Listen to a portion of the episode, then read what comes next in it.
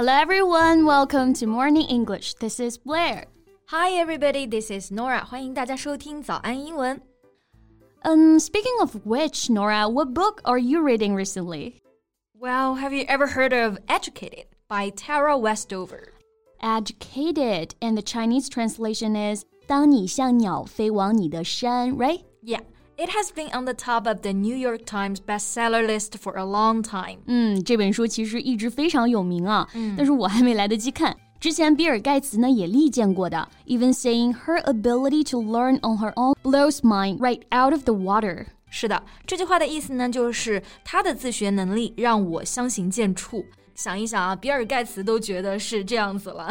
那自学能力呢，就是指的是 the ability to learn on somebody's own。嗯，而后面的 blow somebody out of the water。可以指的就是 to defeat someone completely suddenly，意思呢就是轻易打败某个人。没错啊，哎，这本书其实也出版了好多年了，是不是？对，你怎么会突然想到看这本书呢？Well, I happened to browse BookTok one day and find an Instagrammer recommending it. Book Talk, what is it?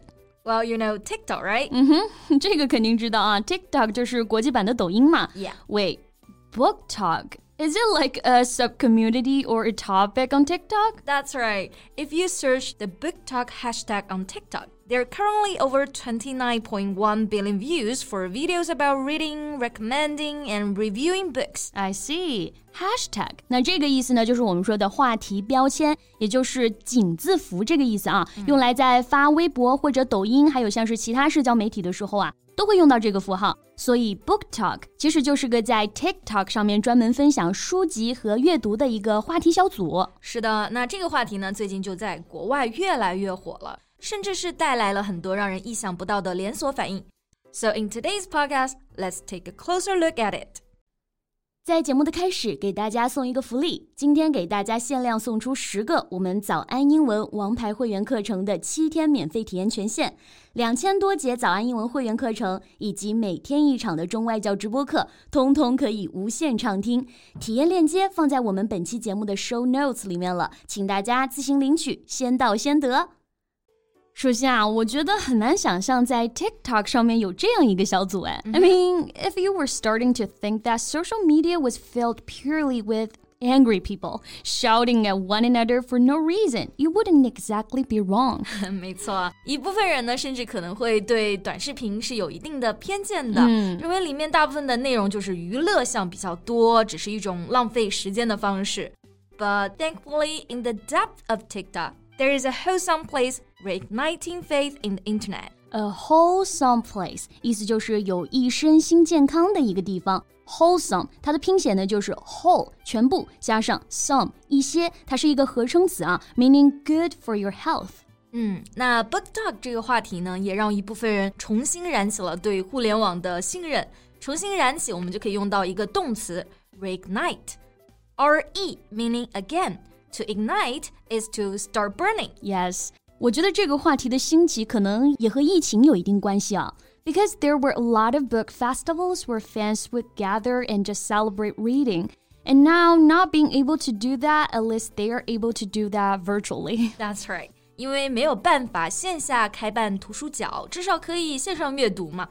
So do it virtually. Virtually 这个单词呢，就是表示虚拟的。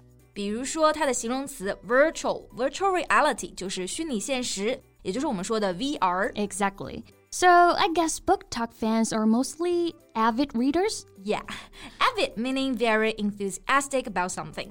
意思就是非常热衷某件事情的，比如说，an avid reader 就是说酷爱读书的人，an avid collector 就是喜欢收藏的人。Yes, so Norah, before you mentioned this topic has also caused a sensation in the reality. What does it mean? well, as young TikTok users are sharing their passion for books with millions, they are resurrecting backlists, and old titles were creeping back into the bestseller chart. 嗯，所以随着这个话题的热度越高啊，之前的一些存书呢也开始重现活力了，而一些老书也开始逐渐重新登上了一些畅销书榜。Resurrect 做动词，原本呢指的就是耶稣复活、死而复生。 那引申的含义就是指的使什么事情复苏，比如说 resurrect and note fashion，让旧时尚重新流行。Yes. Now, backlist 是指的存书啊，the list of books that have been published by a company in the past and are still available. 所以 resurrect backlist 就是我们说的让旧书啊重新受欢迎。对，比如说有一本书叫做《It Ends with Us》，这本书呢就是四年前出版的，就突然变得非常的火了。 its author Colleen Hoover was thrilled when her novel shot to the top of the New York Times bestseller list late last year, and also a little bewildered. 一下就冲到了《纽约时报》的畅销书榜单啊！那作者自己也表示是惊呆了，而且是慌了。嗯、那 shot 在这里呢，它是 shoot 过去式，表示啊动作非常的快，或者我们说的冲。奔这个含义，那后面的 bewildered，meaning very confused and cannot understand something，意思就是啊，非常的困惑，非常的手足无措。没错，那如果后面的这个 ed 后缀呢改成 ing 结尾，就会变成 bewildering，意思就是让人困惑的，like a bewildering response，就是让人困惑的回复。Yes, so Hoover recalls, you know, at first I didn't really know what was going on, and even my publishers were like, why are we seeing an uptick in sales? yeah, yeah. And then she soon discovered that young readers were talking about her book on TikTok using the hashtag BookTok, and she had become a BookTok sensation. 嗯，还真的挺让人意外的啊。 Uptick in sales 指的就是销售量的微升，嗯、就是因为 BookTok 里面有人推荐讨论，就导致了这个结果。然后现在啊，它又火了一波。对，当然啊，这只是很多个例子之一，所以这件事对整个出版行业来说，真的是一件好事。就像有一个出版商就说啊，It just warms my heart as a book publisher because that's what we always strive for. It's that word of mouth. Yeah, word of mouth 指的就是口碑、口口相传。能拿到这一点呢，一直是出版行业努力想要做到的。As word of mouth has always had a big effect on what books people read。没错，所以 Book Talk 就很好的帮他们达到了这个目标。And now it offers such books a second lease on life. Right，给了很多经典书籍的第二次生命。那么 lease 这个词呢，本意是租约，常见的一个习语就是 a new lease on life。 意思就是给生命续约，让某件事情重新有活力。那这里的这个 a second lease on life 就是从这个习语衍生而来的。So eventually, a great book finds its reader。优秀的书籍啊，遇见了它的读者，真是让人欣慰的好消息啊！是的，那不知道最近大家有在读什么书籍吗？或者最喜欢的书籍是什么呢？也欢迎在我们的评论区和大家留言，期待创造第二个 book talk。那么今天的节目呢，就到这里结束啦。So thank you so much for listening. This is Norah. And this is Blair. See you next time. Bye.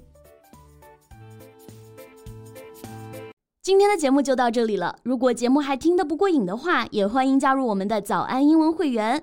成为会员，您就可以无限畅听我们每天一场免费的中外教直播课，以及两千多节原创系统课程了。今天我们限量送出十个七天免费试听权限，试听链接放在我们本期节目的 show notes 里了，请大家自行领取，先到先得。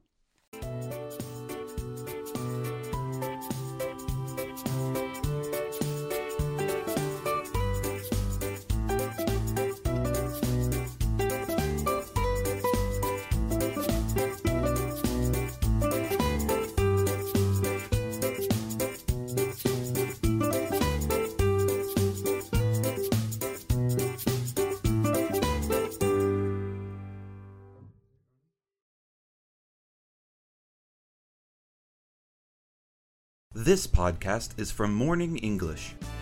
学口语就来早安英文。